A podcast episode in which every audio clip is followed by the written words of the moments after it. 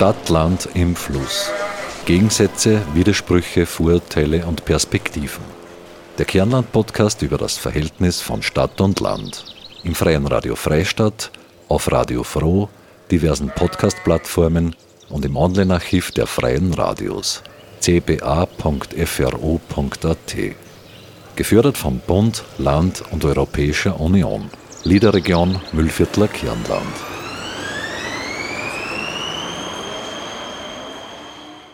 Welcher Straße wohnen Sie eigentlich? Straßennamen dienen ja nicht nur zur Orientierung im Straßennetz, sie erzählen auch Geschichten und sie erinnern an Ereignisse und Persönlichkeiten. Herzlich willkommen bei einer neuen Ausgabe von Stadt, Land im Fluss, dem Kernland-Podcast über das Verhältnis von Stadt und Land. Diesmal mit dem Thema Straßenbezeichnungen und deren Umbenennung in Stadt und Land. Am Mikrofon begrüßt sie Marita Koppensteiner. So lange gibt es unsere Straßenbezeichnungen eigentlich noch gar nicht. Erst unter Maria Theresia kam es zu einer Neuregelung der Hausnummerierung und im weiteren Verlauf auch zur besseren Kenntlichmachung der Straßennamen, damit unter anderem rechtsgültige Bescheide den Bewohnerinnen und Bewohnern zugestellt werden konnten. Davor waren die Benennungen lageabhängig und sie bezogen sich auf Geländegegebenheiten, Gebäude, Märkte oder auch Hausbesitzerinnen oder Hausbesitzer. In den 1960ern wurde die Straßenbezeichnung dann reformiert und das gilt auch noch bis heute, obwohl auch Straßennamen Veränderungen unterliegen.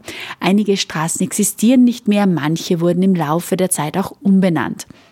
Und genau aus diesem Grund möchten wir in dieser Podcast-Episode in Erfahrung bringen, wie das mit Straßenbezeichnungen und Straßenumbenennungen in Stadt und Land funktioniert.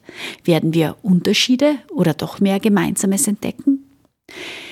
Wir schauen in die große Stadt. Wie das in Linz gehandhabt wird, das erfahren wir nun im Interview mit Cornelia Daurer, wissenschaftliche Archivarin des Archivs der Stadt Linz. Das Interview führte meine Kollegin Claudia Prinz. Wie wählt man jetzt eigentlich in Linz Straßennamen aus? Was sind denn da die ersten Schritte? Grundsätzlich ist der Ablauf folgender. Also es gibt einerseits den Bedarf nach einer neuen Verkehrsfläche. Also ähm, das wird in der Verkehrsplanung dann festgestellt. Da brauchen wir eine neue Straße, zum Beispiel für die Aufschließung einer neuen Siedlung. Und dann wird ans Archiv ein Auftrag erteilt, dass diese neue Verkehrsfläche zu benennen ist. Wir überlegen uns dann ähm, einen Benennungsvorschlag, diese Vorschläge, ähm, die wählen wir in aller Regel aus einem, einem Pool, den wir bereits haben. Ähm, das heißt, Vorschläge werden von verschiedenen Stellen an das Archiv herangetragen, also von Privatpersonen, ähm, von Vereinen, Unternehmen, die alle einen Vorschlag haben, wie man einen Straßennamen benennen könnte. Mhm. Und aus diesen Vorschlägen ähm, suchen wir uns einen aus oder kann auch sein, dass anders bezogen vielleicht ein, ein ganz einen, ein, eine neue Benennung äh, überlegt wird. Ja. Mhm. Und dieser Vorschlag wird dann äh, dem Stadtsenat unterbreitet. Er ist das zuständige Gremium in Linz und dort wird es dann diskutiert und beschlossen. Okay, in den Stadtsenat geht es rein, okay. Und mhm. okay, und äh, wenn jetzt der Stadtsenat das beschließt, okay, passt, den Namen nehmen wir, wie geht's dann weiter? Dann kommt das Ganze wieder zurück an das Archiv und von uns aus werden dann die, die Verständigungen ausgeschickt. Also das bekommen dann ganz viel, viele verschiedene Stellen, also angefangen von Magistratsdienststellen, die das in den Stadtplan einarbeiten müssen, die ähm, die Linz AG bekommt das natürlich, damit die Müllabfuhr und die Versorgung funktioniert, das Land, die Rettungskräfte natürlich, also Rettung, Polizei, Landespolizeidirektion, Feuerwehr, also auch die, die Nachbargemeinden bekommen alle die Information, dass es hier eine neue Verkehrsfläche gibt, die den und den Namen trägt. Mhm. Und wie geht das jetzt, wenn zum Beispiel jetzt ein problematischer Name auftaucht? Wie geht sie damit um? Wer diskutiert da jetzt nur mal ganz konkret und was passiert eigentlich, wenn es erst dann noch rauskommt, ah, das ist jetzt da nicht ein gut gewählter Name geworden? Na gut, wir versuchen natürlich bei neu zu benennenden Straßen diese Problematiken mitzubedenken, beziehungsweise unproblematische Namen natürlich auszuwählen. Ähm, ganz konkret, was bereits vergebene Straßennamen betrifft, bei denen sich im Nachhinein herausgestellt hat, naja, aus heutiger Sicht würde man das nicht mehr so benennen. Mhm. Ähm, da kann ich Ihnen sagen, ich weiß nicht, ob Sie das schon wissen, ähm, wir haben seit 2019 den Auftrag durch den Gemeinderat, die Linzer Straßennamen zu untersuchen, also Straßennamen, die nach Personen benannt sind, ob sich da irgendwelche problematischen Fälle auftun. Also das nach dem Vorbild von, von Wien, Salzburg und Graz, wo es solche Kommissionen bereits gegeben hat und Untersuchungen, werden jetzt auch bei uns in Linz die Straßennamen, die nach Personen benannt sind, äh, noch einmal einer Untersuchung unterzogen, ähm, ob sich, ob, ob, ob es problematische mhm. Aspekte in den Biografien der auf diese Weise geehrten Personen gibt, die heute, also aus heutiger Sicht ähm, Diskussionsbedarf hervorrufen. Wow. Das heißt, alle Straßennamen in Linz werden da jetzt begutachtet, kann man das so sagen? Jein. Ähm, von den ähm, über 1100 Straßen, die wir in Linz haben, ist ja nur gut die Hälfte nach Personen benannt. Mhm. Also wir haben noch sehr viele Flurnamen oder Benennungen nach Pflanzen oder Tieren. Das ist, mhm. glaube ich, in, in jeder Gemeinde so üblich. Mhm. Äh, von diesen sind, also von allen Straßen sind nur etwa ähm, 550, glaube ich, herum mhm. äh, nach Personen benannt mhm. und diese werden jetzt untersucht. Darf ich nachfragen, weil wir in Freistadt haben nämlich nur Nachnamen in den Straßenbezeichnungen. Ja. In Linz ist das mit Vorname schon? Äh, es gibt beides. Also den Vornamen geben wir dort dazu, wo der Straßenname dadurch eindeutiger oder der Name eindeutiger bestimmbar ist. Also mhm. wenn es Verwechslungen geben könnte, weil der Nachname nicht so eindeutig ist, geben wir den Vornamen dazu, dass es eindeutig ist, dass es diese Person ist. Mhm. In Freistadt ist das bei uns auch so, dass wir da eine Baumsiedlung haben, da eben die Vogelsiedlung. Das habe ich mhm. jetzt gehört, das ist in Linz auch so. Ist das vielleicht in jeder Stadt, in jedem Dorf so? Äh, soweit ich das jetzt aus persönlicher Erfahrung überblicke, kenne ich das eigentlich aus fast jeder Gemeinde, dass es Siedlungen gibt, in denen man der Einfachheit halber alle Straßen nach Baumarten benennt oder nach Tieren. Also mhm. wir haben das auch in Linz, zum Beispiel in, in Pichling draußen gibt es sehr viele äh, Benennungen nach Tieren. Mhm. Ähm, aber also das ist das ganze Stadtgebiet verteilt. Aber ich, wie gesagt, das ist meine persönliche Erfahrung mhm. und ich weiß, ich, ich habe das jetzt nicht empirisch untermauert, mhm. aber ich glaube, dass es in fast jeder Gemeinde so ist. Mhm. Und nochmal ganz zurück, kurz zurückzukommen, äh, wenn da jetzt eine historische Person verwendet wird als Straßenname, wie kann man sich da die Recherche eigentlich jetzt äh, vorstellen, die da, da dahinter liegt? Was muss man da jetzt alles beachten da eigentlich? Es kommt natürlich darauf an, welche Person das ist. Also wenn es eine historische Persönlichkeit ist, die weit über Linz hinaus bekannt ist, ist eine solche Recherche natürlich einfacher, weil wir einfach mehr Quellen zur Verfügung haben. Mhm. Wenn es jetzt eine rein lokale Person, Persönlichkeit ist, also ein, sagen wir mal, zum Beispiel mhm. ein Linzer Bürgermeister des 19. Jahrhunderts, ähm, dann ist die Quellenlage natürlich ein bisschen eine andere. Also äh, wir haben bei uns im Archiv sehr viele Quellen, denen wir nachgehen können, den Gemeinderatsprotokollen. Wir haben äh, natürlich auch eine umfangreiche Bibliothek und einen Aktenbestand. Also wenn es Linzer Persönlichkeiten sind, kommen wir da schon relativ weit. Mhm. Wenn es überregional bekannte Persönlichkeiten sind, muss man halt dann ähm, in zum Beispiel auch das Landesarchiv mit einbeziehen oder auch österreichweit recherchieren. Aber für Persönlichkeiten, die wirklich mehr oder weniger jedermann geläufig sind, weil sie eben bekannte Österreicher sind, gibt es bereits Vorarbeiten oder biografische Lexika und ähnliche Dinge, wo, wo die Grunddaten zumindest vorhanden sind. Oder wenn es Künstler waren, Schriftsteller, mhm. dann hat man auch das Werk ähm, dieser Person, das man zur Beurteilung heranziehen mhm. kann. Steht dann eigentlich bei diesen Straßenschildern, also in, bei diesen Straßenbezeichnungen mit berühmten Persönlichkeiten, nennen wir das jetzt so, auch gleich noch eine Tafel dabei, wer das dann war oder ist das nicht so in Linz? Das ist bei den Straßentafeln in Linz generell so, dass eine kurze Erklärung dabei ist, warum diese Straße so mhm. benannt wurde, also wonach sie benannt wurde. Mhm. Das kann jetzt entweder ein, eine Pflanze sein oder es kann auch, bei wenn es eine Person ist, steht dann kurz drauf, ähm, stehen kurz drauf die Lebensdaten und ähm, so viel halt in eine Zeile hineinpasst, weil sehr viel Platz ist da nicht, aber mhm. äh, eine kurze Einordnung, ist das ein Schriftsteller oder ähm, ist das eine Wissenschaftlerin? Mhm, okay.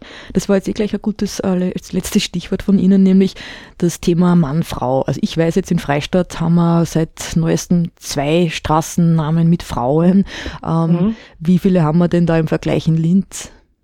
Ja, das ist, äh, wir versuchen seit einigen Jahren ähm, dieses Verhältnis ein bisschen zugunsten der Frauen zu verändern. Allerdings ähm, ist das natürlich, wenn man sich vorstellt, dass es nicht besonders viele Straßen gibt, die jedes Jahr neu zu benennen sind, mhm. äh, eine ziemlich ähm, umfangreiche äh, oder ein ziemlich vergebliches Vorhaben, na vergeblich, aber ähm, ein Vorhaben, das äh, sehr schwierig ist. Also mhm. wir haben eine Statistik gemacht, es sind etwas mehr als 500 Straßen nach Männern benannt. Mhm. Und derzeit halten wir bei 48 Frauennamen. Mhm. Wobei ich dazu sagen muss, das Verhältnis zwischen Männer- und Frauenstraßennamen in Linz ist nicht besser oder schlechter als in anderen großen Städten in Österreich. Mhm. Ähm, in Graz ist es sogar zum Beispiel noch schlechter oder in Salzburg. Wir sind mhm. ungefähr in, in, der Liga von Wien. Das Verhältnis ungefähr 92 zu 8 ist. Das ist auch in Linz ungefähr so. Wow, das ist schon interessant. Und ähm, da könnte man jetzt nicht Straßen umbenennen, ganz leicht und äh, mit Frauennamen bezeichnen. Ja, das, das klingt einfacher als es ist. Erstens einmal ähm, müsste man natürlich die Straßen definieren, die umzubenennen wären. Mhm. Und äh, andererseits sind erfahrungsgemäß die Anwohnerinnen und Anwohner von Straßen nicht sehr begeistert, wenn es um eine Umbenennung geht, weil es für sie ja mit einem Aufwand verbunden ist. Mhm. Die letzten Erfahrungen beziehen sich auf die 80er Jahre, aber ich gehe nicht davon aus, dass es heute recht viel anders ist. Mhm. Das heißt eigentlich, dann haben diese Frauennamenbezeichnungen in den Straßen nur Chancen, wenn es eine, eine neue Straße ist. Ja, ja, es gibt jetzt einen Gemeinderat, also der Gemeinderat auch, hat auch ähm, beschlossen, oder es ist angedacht, in Ebelsberg eine größere neue Siedlung, wo dann vermutlich einige Straßen zu benennen sein werden, also mehr als nur eine oder zwei, mhm. dass man diese vollständig nach Frauen benennt. Also solche Initiativen gibt es. Mhm. Ähm, angesichts der historisch gewachsenen Tatsache, dass es wirklich so viele Männerbenennungen gibt, ähm, ist natürlich äh, nicht zu erwarten, dass hier das Verhältnis möglichst bald angeglichen werden kann. Mhm. Generell, äh, welche Probleme können denn da auftauchen eigentlich bei Straßennamen und deren Bezeichnungen? Es, es gibt eher die Fälle, dass äh, Problematisierungen auftauchen, dass ähm, festgestellt wird oder dass äh, eine Bürgerinitiative oder andere Vereine draufkommen, äh, ja, mitten in Linz gibt es eine Straße von einem bekennenden Antisemiten oder von jemandem mit NS-Vergangenheit. Bitte, mhm. das gibt es wahrscheinlich in jeder Stadt. Ja. Ähm, aber dass das auf, auf, auf diese Art problematisiert wird, ist ja weniger von den Anrainern selbst als, als von, äh, von anderen Initiativen. Mhm. Aber es gibt noch diese Straßen. Das muss man sich halt im, immer anschauen oder und dann herausfinden, welche Person da problematisch ist, oder? Ja, das ist eben jetzt äh, unsere Aufgabe in, ja. dieser, in dieser Kommission, dass wir eben untersuchen. Es ist, manche dieser Dinge oder manche dieser Problematisierungen sind uns ohnehin schon seit Jahren bekannt, mhm. weil sie ja regelmäßig sozusagen wieder auftauchen. Mhm. Äh, ich sage mal ein Klassiker, der Jahn, mhm. Jahnstraße. Mhm.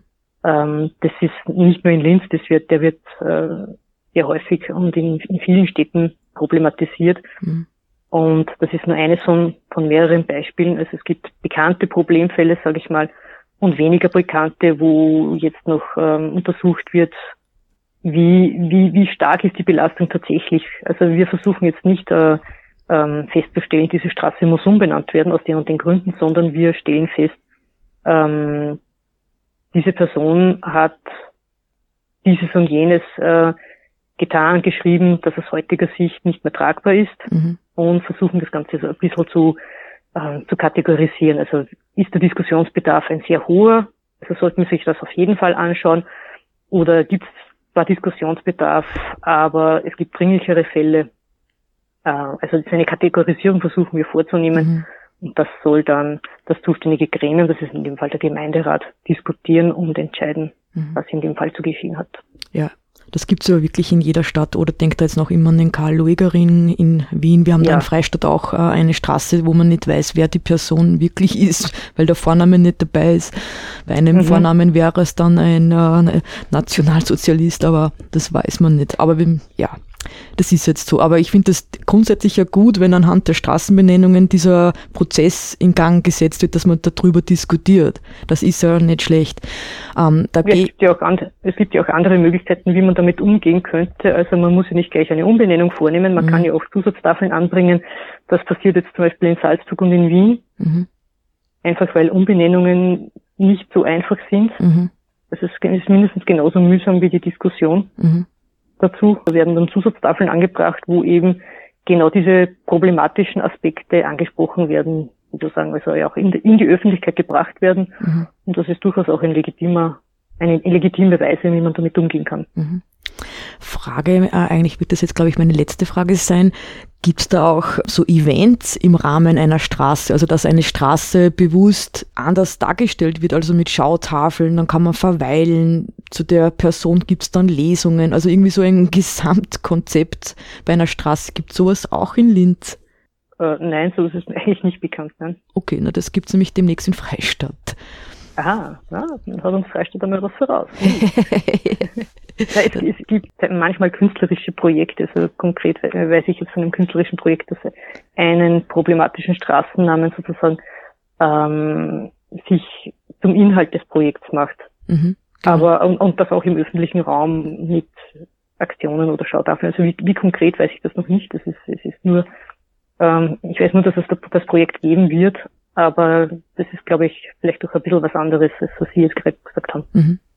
Wir wissen jetzt also, dass es ziemlich komplex ist und durch mehrere Instanzen gehen muss, bis eine Straße endlich ihren Namen hat.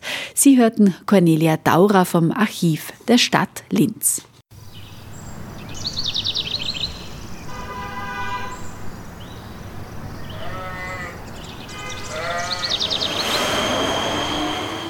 Wie schaut das aber jetzt in Freistadt aus? Gibt es da auch so viele Gremien bzw. Kommissionen wie in Linz? Wie werden in einer Kleinstadt Straßennamen vergeben? Eine Straßenneubenennung hat es vor kurzem in Freistadt gegeben, die Brigitte Schweiger Gasse. Anhand dieses Beispiels möchten wir in Erfahrung bringen, wie der Prozess ganz konkret dahinter ausgesehen hat. Aber wenn es schon um die Brigitte Schweigergasse gehen wird, dann wollen wir auch die Frau, die hinter diesem Namen steht, kurz vorstellen. Brigitte Schweiger ist 1949 in Freistadt geboren, besuchte das Freistädter Gymnasium und übersiedelte dann nach Wien. Nach ein paar Jahren in Madrid und Mallorca kehrte sie wieder nach Österreich zurück, wo sie dann ab Mitte der 70er Jahre als freiberufliche Schriftstellerin ihren Lebensunterhalt verdiente. 1977 landete sie mit ihrem Erstlingswerk Wie kommt das Salz ins Meer, einen Sensationsbestseller, der sich allein im deutschen Sprachraum rund 500.000 Mal verkauft hat und in mehrere Sprachen übersetzt wurde. Der Roman ist stark autobiografisch geprägt und erzählt in Ich-Form von der provinziellen Bürgerlichkeit ihres Elternhauses sowie der Monotonie im Ehealltag und den vergeblichen Versuchen eines Ausbruchs aus dieser Welt. Sie hat 19 Bücher verfasst und schrieb auch Theaterstücke und Hörspiele. Brigitte Schweiger verstarb 2010 in Wien. Der Freistädter Kulturstadtrat Klaus Fürst Elmecker spricht nun mit meiner Kollegin Claudia Prinz über die neue Brigitte Schweiger Gasse, von der Idee bis hin zur Umsetzung. Wie war der Ablauf, dass es jetzt in Freistadt zu einer Brigitte Schweiger Gasse gekommen ist? Was ist da eigentlich zu Beginn gestanden? Zu Beginn ist gestanden äh, eine jahrelange Idee, Überlegung, dass man überhaupt einmal die Brigitte Schweiger unter Anführungszeichen verewigt, nachdem sie ja vor mehr als zehn Jahren jetzt gestorben ist, war dann damals schon so der Gedanke, dass man zumindest am Haus, wo sie gelebt hat, wo ihr Elternhaus in der ähm, natürlich in der Waaggasse ist, dass man dort eine Tafel anbringt. Und dann war lange die Diskussion, ja, kann man das machen, soll man das machen? Denn es ist ja nicht ohne irgendwo eine Gedenktafel hinzustellen, wenn derjenige, für den es ist, erstens nicht mehr lebt, aber sehr wohl Leute leben, die sie gekannt haben und auch Leute leben, die zum Beispiel in dem Fall ihre Geschwister sind. Also Verwandtschaft hat ja auch doch, vor allem wenn sie in der Gegend leben, hat ja auch was damit zu tun und die sind ja damit konfrontiert bzw. davon betroffen. Denn das Leben der Brigitte Schweiger war jetzt nicht unbedingt nur Eitelwohne, sondern es ist ja bekannt, dass sie sich umgebracht hat. Sie ist in Wien von der Reichsbrücke gesprungen und man hat sie halt dann gefunden, ertrunken. Und jetzt mhm. jemanden, der, äh, sagen wir so, ein sehr tragisches Leben auch geführt hat, dann einfach so, äh, mir nichts, dir nichts, eine Tafel oder eine Gasse, wie es jetzt passiert ist, äh, einer, einer so einer Person dazu kommen zu lassen, das war eine lange Diskussion. Mhm. Also begonnen hat nicht mit der Gasse, sondern begonnen hat mit der Tafel in der Waaggasse. Mhm ja schon mal ein guter Beginn gewesen. Und wie mhm. ist jetzt dann zu dem Standort gekommen? Wie wurde da jetzt konkret der Standort eigentlich ausgewählt, jetzt Richtung der Gasse? Na, die Gasse war so, dass das schon eine Idee war, das darf ich auf meine Fahnen heften. Die grundsätzliche Idee äh, einer Gedenktafel, da hat der Herbert Schomberger auch ganz, ganz stark mitgewirkt. Wir haben über den Kulturausschuss Kultur- und Denkmalpflege ist ja mein Ausschuss erstens einmal diese Tafel da organisiert, auch die Größe, Höhe und mit den Hausbesitzern geredet. Und dann haben wir letztes Jahr eine Gedenkveranstaltung gehabt, da war es eine Wanderung mit Lesungen an verschiedenen Orten in Freistadt, auch außerhalb der Stadt. Das war letztes Jahr im Sommer, bezüglich Brigitte Schweiger. Und am Weg dann zurück, ähm, eigentlich von, von draußen vom Gymnasium da zurück, äh, eben über diese Gasse zum äh, Kirchenplatz, also zum ehemaligen, äh, zur ehemaligen Milchbar, wo heute das Café Suchern ist, da sind wir durch die Gasse durch. Und ich habe mir dann gedacht, okay, wenn man irgendwo was macht, über die Tafel hinaus, da wäre das eine Möglichkeit. Und habe das dann so in, in die Runde geworfen, dass das eine Möglichkeit wäre. Denn ich weiß, ich glaube, als einer der wenigen äh, seit vielen Jahren, dass diese Gasse keinen Namen hat. Es ist zwar so, dass die Leute immer gesagt haben, ja, das Gassel sowieso, oder manche haben auch Höllgassel dazu gesagt, aber sie hat keine Bezeichnung. Mhm. Das wussten viele nicht. Es gibt nämlich dort sehr wohl eine Adresse in der Gasse, aber das ist nicht auf die Gasse bezogen, sondern auf den Dächenhofplatz. Mhm. Also mir war immer klar, diese Gasse hat keine Bezeichnung. Das ist eben für mich immer gewesen, die Gasse ohne Namen. Die kenne ich seit vielen, vielen Jahren. Ich bin ja da in Freistadt äh, mit beginnend mit 1970, 71 äh, in die Schule gegangen und das war mein Schulweg von der Autobushaltestelle, Hauptplatz bis zur Schule raus. Also es war immer klar, diese Gasse hat keinen Namen. Und wenn man mit der Brigitte Schweiger in Verbindung was macht, dann wäre das eine Möglichkeit. Die einzige Gasse in der Altstadt, die noch nicht bezeichnet ist. Mhm. Und da ist irgendwie so, wenn ich sagen im Spaß, ist das erste Mal so die Idee gekommen, schauen wir mal, wie ist die Reaktion. Und das Gute war, an dem Tag waren ja auch Verwandte da, auch der Sohn von ihr, von der Brigitte Schweiger. Und äh, wenn man das so ein bisschen in die Runde gestreut hat, ob man sich das vorstellen kann, war das klar, okay, das passt. Das mhm. ist nämlich jetzt ein ganz wichtiger Aspekt. Mhm. Diese Gasse, so sehr sie vielleicht momentan, naja, ambivalent gesehen wird, sie ist nicht die schönste, größte, breiteste, hellste, längste, aber sie ist eine alte Gasse in der Altstadt. Mhm. Also das war vom ersten Augenblick eine, für mich ein positives Feedback. Mhm.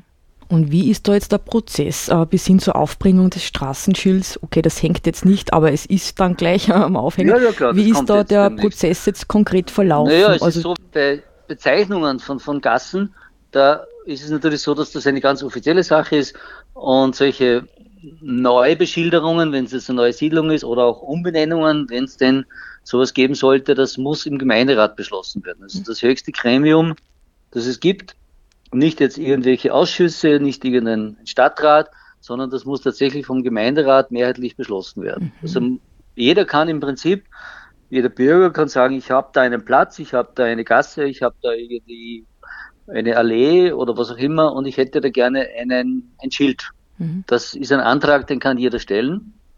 Und dann wird das weitergeleitet, wird vielleicht vorberaten, man muss schauen, dass es auch äh, zum Beispiel jetzt was verkehrstechnische Belange betrifft, dass das nicht irgendwo stört, dass nicht irgendwo ein Schild da ist, wo das im Weg sein könnte. Aber wenn diese technischen Dinge geklärt sind, dann kann das im Gemeinderat beschlossen werden. Mhm. Aber gibt es also da sowas? Das Prozedere. Mhm. Und in dem Fall habe ich dann einen Antrag eingebracht. Irgendjemand mhm. muss ja machen. Mhm. Und ich habe das vorgeschlagen und es ist dann weitergeleitet worden und de facto war es dann so, dass es eben mehrheitlich auch heftig diskutiert worden ist. Also das war keine Entscheidung, die in zwei Minuten erledigt war. Mhm. Da gab es einiges für und wieder. Äh, und so soll es auch sein. Und es ist beschlossen worden. Mhm. Gibt es da in Freistadt sowas wie eine Kontrollinstanz, also die hat zum Beispiel auch schon die ausgewählten Personen für Straßennamen historisch überprüft eigentlich dann? Nein, da gibt es noch nichts. Mhm. Wir haben allerdings immer wieder mal eine Diskussion gehabt, so ich bin doch schon einige Jahre jetzt dabei, auch im Kulturausschuss. Wir haben immer wieder gesagt, was sehr vernünftig wäre, wäre, dass man diese äh, Straßenschilder, wo Namen drauf sind, also es gibt ja einige, das sind Bäume, alles mögliche, jeder mhm. weiß, was eine Fichte oder eine Eiche ist, aber da, da Namen drauf sind, dass man zumindest einmal versucht, eine Zusatztafel dazu zu geben, wo es unklar ist, dass man weiß, ist es ein Mann oder eine Frau. Es sind mhm. oft nur Familiennamen. Ja. Man weiß weder, ist es ein Mann, eine Frau gewesen, man weiß nicht, sehr oft nicht, äh, wann hat er gelebt, was hat er gemacht, also es gibt ja andere Städte wie in Wien, da gibt es dann Zusatzinformationen, also sie, wenn das jetzt Brigitte Schweige wäre, würde dann drunter stehen, äh, Literatin äh, von dies, äh, wohnhaft in Freistadt oder zwei, drei Sätze, wo man dann weiß, ah ja, in die Richtung geht das. Mhm. Das gibt's nicht. Und die Diskussion, dass man das zumindest intensiviert, dass man Zusatzinformationen gibt, die gibt schon lange. Mhm. Aber dass man grundsätzlich einmal, wenn die Frage in die Richtung geht, überlegt, durchforstet, sind die Namen eigentlich noch aktuell? Ich sage es jetzt einmal so ganz, mhm. ganz vorsichtig, ganz politisch korrekt. Äh, das haben wir noch nicht gemacht. Mhm. Denn, ja klar, es gibt äh, Geschichte, die wird geschrieben und, und die Bedeutung ändert sich und keine Ahnung, ich habe es selber für mich auch noch nicht gemacht. Gibt es Namen, die, die jetzt mittlerweile von, von der Historie aus der Distanz betrachtet so sind, dass man sich denkt, könnte man was Besseres machen. Ich glaube, da gibt es einen. Ich glaube, da gibt es nämlich eine Obermeiergasse oder Straße mhm. in Freistadt. Das ist genauso ja. ein Problem, weil da weiß man nicht, das ist ganz wichtig, wie der Vorname da ist, weil genau. da gibt es einen, der ein Nazi war und auf der anderen ja. Seite was, was ganz was anderes. Das ist ja. ein gutes Beispiel. Ja, das wäre zum Beispiel sowas, nicht? Ja. Ich weiß es jetzt auch nicht auswendig. Ich glaube, Bürgermeister, bei Obermeier, keine Ahnung. Ja. Gut, gut, ja. Und das wäre sicher ein Ansatz, dass man sagt, jetzt wo man vielleicht jetzt einen, einen Punkt hat, wo man auch das erste Mal es geschafft hat, übrigens die einzige, wenn wir wieder bei der Brigitte Schweiger sind, die einzige Gasse in der Altstadt, die einen, einen Namen hat, also, also eine, eine Person, mhm. auf eine Person hinbezogen ist. Denn mhm. das ist ja noch nicht so lange her, dass diese Bezeichnungen in der Altstadt so sind, wie sie sind. Es gab ja früher, gab es ja ein ganz anderes Verzeichnissystem. Es war ja so, dass in der Altstadt äh, es durchgehende Nummerierung gegeben hat und das war einfach innere Stadt. Gibt es zum Teil noch in den Häusern drinnen. Und meines Wissens, ich hoffe, dass ich noch nicht ganz daneben liege, irgendwann in den 60er Jahren hat man erst dann die heutigen äh, Bezeichnungen dann festgelegt, zum Beispiel Salzgasse, Eisengasse, Wackgasse, was auch immer. Mhm, das, das, ist nicht historisch. Mhm. Weil ich habe ja ein Telefonat gehabt mit dem Fritz Fellner, unser ah. Historiker von Freistadt, okay. und da kenne ich mich jetzt schon ein bisschen aus.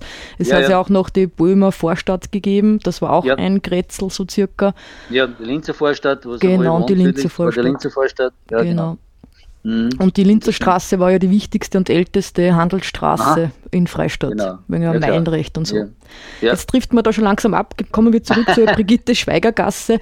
Es gibt ja schon Stimmen, die ja meinen, naja, das eben, wie hast es auch angesprochen, die das kritisch begutachten. Und da gibt es jetzt eigentlich zwei Faktoren, die da immer die Leute erwähnen. Und zum einen hast du es eh auch schon angesprochen, aber eben der aktuelle Standort ist mhm. vielleicht nicht so optimal gewählt, aber dahingehend, weil es ja schon in Freistadt eine Siedlung gibt, wo schon Schriftsteller Straßennamen verwendet werden. Ja. Und da verwende ich jetzt gleich mal direkt die bewusst die männliche Form. Gibt es ja eh mhm. nur Schriftsteller.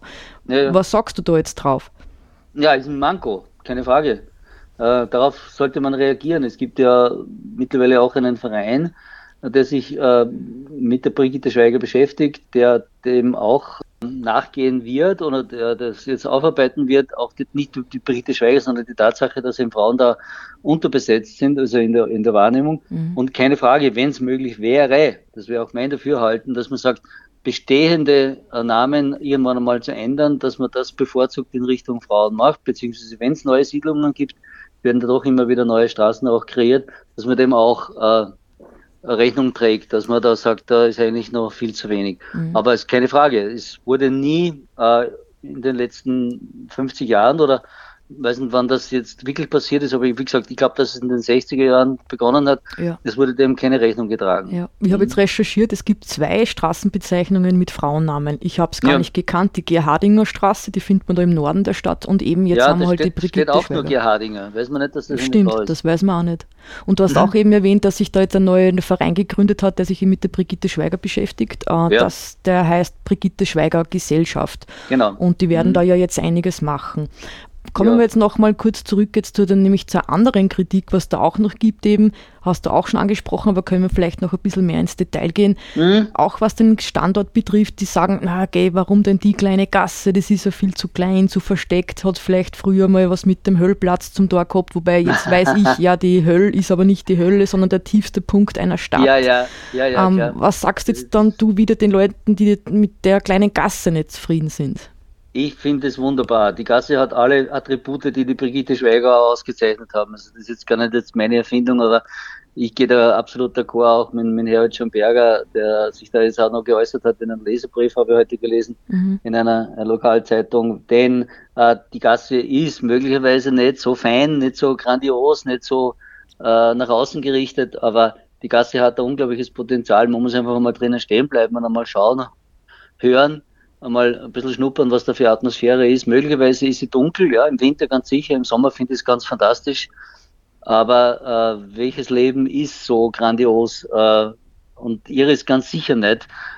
Das ist mal jetzt, wenn man sich anschaut, wie die Gasse jetzt ist und wie vielleicht das Leben der Brigitte Schweiger war, mhm. aber was viele Leute nicht wissen und natürlich ist das jetzt ein Informationsdefizit, das gebe ich zu, dass man da vielleicht zu wenig im Vorfeld erzählt haben, aber selbstverständlich gibt es ein Projekt. Also ohne das wäre ich nicht dafür gewesen, dass man das macht. Mhm. Die Gasse ist so, wie sie ist, für mich äh, sehr eigen, sehr, ja, sehr versteckt, sehr geheimnisvoll. Aber was wir vorhaben, ist, dass sie mehr Licht kriegt. Mhm. Dass möglicherweise, da muss man schauen, was ist äh, vom Denkmalschutz, ist glaube ich nicht das Thema möglich, aber was ist von den Eigentümern her möglich, die die Mauer rüber zum Dächerndhof, zum, zum Garten, mhm. dass man die vielleicht ein bisschen transparenter macht, dass man aber Öffnungen reinmacht, dass von mhm. hinten das Licht, dass von Süden das Licht reinkommt. Aber was auf jeden Fall passieren wird, unabhängig von diesen möglichen Öffnungen, ist, dass ein Licht reinkommt, eine zusätzliche Lichtschiene oder mhm. mehrere Lichtschienen, die Möglichkeit, dass man Infotafeln dort anbringt, mehrere. Mhm. Und wenn man in der Gasse dann entlang geht, dass man dann sowieso während dem Sommer ist nicht das Thema, aber im Winter, wenn es dann dunkel ist, dass man dort extra Licht ankriegt und wo man dann auf diesen Infotafeln eben Texte hat, äh, Bezüge, es kann was Literarisches sein, das kann aber was Aktuelles sein, das mit der Brigitte Schweiger Forschung vielleicht im Zusammenhang steht. Mhm. Oder auch zum Beispiel das, was wir jetzt diskutieren, dass man sich grundsätzlich so äußert und dass man dann vielleicht so eine Art äh, Austauschplatz äh, machen kann, wo dann interessante Texte und Ideen dann auch präsentiert werden. Also das mhm. soll eine Zone werden, wo man dann nicht mehr durchgeht, so wie jetzt, wo man froh ist, wenn man durch ist, weil es im Klar und finster und eng und kalt ist im Winter, sondern die Idee wäre, dass man das äh, zu einer Verweilzone macht, so eng wie sie ist, aber gerade das hat er den Vorteil, vielleicht nicht jetzt gerade in Corona, tut man sich schon fast ein bisschen schwer, wenn man dem begegnet, dann drückt man sich möglicherweise schon an die Wand, dass man den Mindestabstand äh, äh, halten kann. Das sind ja, glaube ich, gar keine zwei Meter. Ja. Was die Breite ist, naja, muss man sich mal vorstellen. Mhm. Aber zum Beispiel in Verbindung mit dem Café, was da ums Eck ist, am, am Fahrplatz, mhm. am Kirchenplatz, da gibt es eine vage Vorstellung, aber es ist nicht ausgeschlossen, dass dort in diesem Kaffeehaus auch so etwas wie Literatur angeboten wird. Also sagen wir mal ein Literaturcafé, wieder mit Schwerpunkt äh, Brigitte Schweiger, Forschung, Texte. Also das ja. ist mhm. unbedingt zu sagen in dem mhm. Zusammenhang, äh, wenn die Leute jetzt sagen, aber das ist ja schier, sag's jetzt einmal so, ja. das ist, das ist zu eng, das ist zu klein. Na, wenn man damit nicht rankommt, wie es jetzt ist, und das sei so, das verstehe ich auch irgendwo, außer man ist ein Liebhaber von engen, alten, finsteren Gassen, aber muss man vielleicht nach Venedig fahren, um das zu schätzen und in Freistadt nicht. Mhm. Aber in Venedig wäre das ein ganz anderes Flair. Da sage ich, da warst du ja in der kleinen, engen Gassen da drin, das ist ganz, ganz eerie, ganz entrisch, mhm. aber in Freistadt halt nicht. Mhm. Aber das äh, Gedenken und die Parallele äh, und das Bezug genommen auf die Brigitte Schweiger, das kriegt sicher andere Qualität, wenn das Licht dann da drinnen ist. Mhm.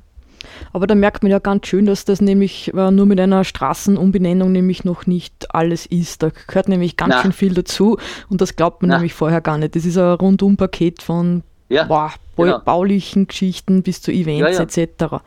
Also das Aufbringen von zwei Schildern, das ist das Wenigste. Aber mhm. nochmal, mir persönlich wäre das zu wenig gewesen. Denn mhm. erstens wissen die Leute dann auch wieder nicht. Also wir haben jetzt gesagt, okay, das, der erste Schritt ist überhaupt einmal das, was wir in Freistadt einfach haben, diese Standardschilder, da steht Brigitte Schweigergasse. Da mhm. wissen die Leute wieder nicht, okay, muss eine Frau gewesen sein, aber wer war die? Ja wenn Leute von außen kommen, Touristen kommen, werden die nicht wissen, dass sie Schriftstellerin ist. Aber in dem Fall, wenn wir es so machen, dass das sehr wohl klar wird, ne? Mhm. mit den Zusatztafeln, was auch immer, mhm. dann brauche ich gar nicht unter das Straßenschild das dazu schreiben, ja, Schriftstellerin von bis kann man, aber die Information ist dann da. Mhm. Und das ist wichtig, keine Frage. Mhm. Ganz wichtig. Sie hörten den Freistädter Kulturstadtrat Klaus Fürst-Elmecker über den Prozess der Namensgebung zur Brigitte Schweiger Gasse. In Freistadt werden also die Straßenbezeichnungen und auch die Umbenennungen im Gemeinderat mehrheitlich beschlossen. Eine historische Kommission oder ein Gremium, die die Namen bzw. Personen prüft, die gibt es derweil noch nicht. Anders in Linz. Das Archiv der Stadt Linz bekommt den Auftrag für eine neue Benennung der Verkehrsfläche und verschiedene Benennungsvorschläge werden untersucht und ein Name wird dann schließlich ausgewählt. Und dieser Vorschlag wird dann dem Stadtsenat, dem zuständigen Gremium, präsentiert. Seit 2019 gibt es außerdem einen Auftrag durch den Linzer Gemeinderat, die Linzer Straßennamen, die nach Personen benannt sind, zu untersuchen, ob es problematische Bezeichnungen gibt, nach dem Vorbild von Wien, Salzburg und Graz. Flurnamen, Pflanzen- und Tiernamen, die werden allerdings in Stadt und Land gleichermaßen gerne für Straßennamen verwendet. Auch wenn die Namensgebung in einer Kleinstadt wie Freistadt nicht so strukturiert abläuft, ist sie in gewisser Weise auch weiter als die der großen Stadt. Sie präsentiert nicht nur einen neuen Straßennamen, sondern liefert ein Gesamtkonzept. Brigitte Schweigergasse, Verweilplatz, Verein und Lesungen inklusive. So etwas ähnliches wird auch in Linz derweil angedacht. Wünschenswert wäre allerdings, dass der Prozess zur Benennung der Brigitte Schweigergasse in Freistadt die Diskussion angestoßen hat, die Straßennamen und Bezeichnungen in Zukunft einer genauen Prüfung zu unterziehen und gegebenenfalls auch nachzubessern.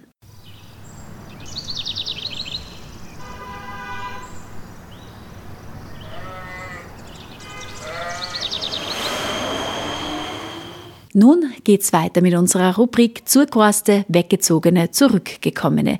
Diesmal mit Jennifer Lederer, unserer Sendungsmacherin von Soundtrack of My Life. Sie ist vom Burgenland über Wien nach Freistadt Zurquast.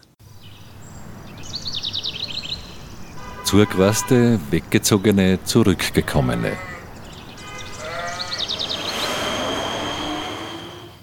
Ja, grüß Gott, ihr Lieben. Herzlich willkommen zu Zurgroste, Wegzogene, Zurückgekommene. Mein Name ist Jennifer Lederer und ich bin eine Zurgroste.